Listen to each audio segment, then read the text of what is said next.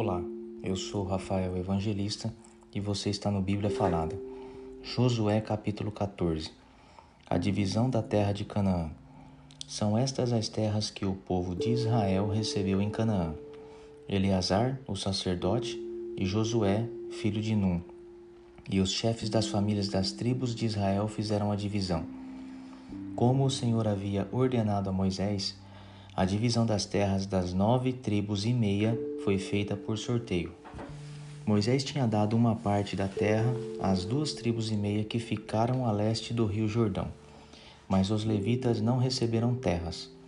Os descendentes de José eram divididos em duas tribos, Manassés e Efraim.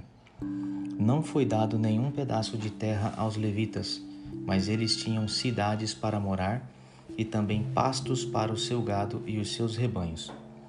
O povo de Israel dividiu a terra como o Senhor havia ordenado a Moisés. Josué dá Hebron a Caleb. O povo da tribo de Judá foi falar com Josué em Gilgal. Caleb, filho de Jefoné, do povo quenezeu, disse a Josué: Você sabe o que o Senhor disse a Moisés, homem de Deus, em Cades Barneia? A respeito de você e de mim. Eu tinha quarenta anos quando Moisés, servo do Senhor, me enviou de Cades Barneia para espionar a terra. E eu dei um relatório que sabia que era verdadeiro. Os homens que foram comigo espalharam o medo no meio do povo, mas eu obedeci fielmente o Senhor, meu Deus.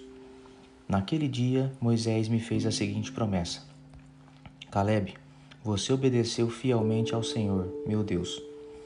Por isso fique certo de que você e os seus filhos serão donos para sempre de toda a terra que pisarem. E Caleb continuou: Agora veja, faz quarenta e cinco anos que o Senhor Deus disse essas coisas a Moisés. Isso foi no tempo em que o povo de Israel atravessava o deserto. E o Senhor me tem conservado com vida até hoje. Olhe para mim Estou com 85 anos e me sinto tão forte hoje como no dia em que Moisés me mandou espionar a terra. Assim tenho bastante força para combater na guerra e para fazer o que for preciso. Agora me dê essa região montanhosa que o Senhor me prometeu quando os meus companheiros e eu demos o relatório. Naquele tempo, dissemos a você que os gigantes anaquins estavam lá morando em grandes cidades cercadas de muralhas. Se o Senhor estiver comigo, eu os expulsarei como ele prometeu. Então Josué abençoou a Caleb, filho de Jefoné, e lhe deu a cidade de Hebron para ser sua propriedade. Até hoje Hebron pertence aos descendentes de Caleb, filho de Jefoné, do povo quenezeu, porque ele obedeceu fielmente ao Senhor, o Deus de Israel. Antes disso, Hebron era chamada de Kiriat Arba. Arba havia sido o maior dos anaquins, então houve paz na terra.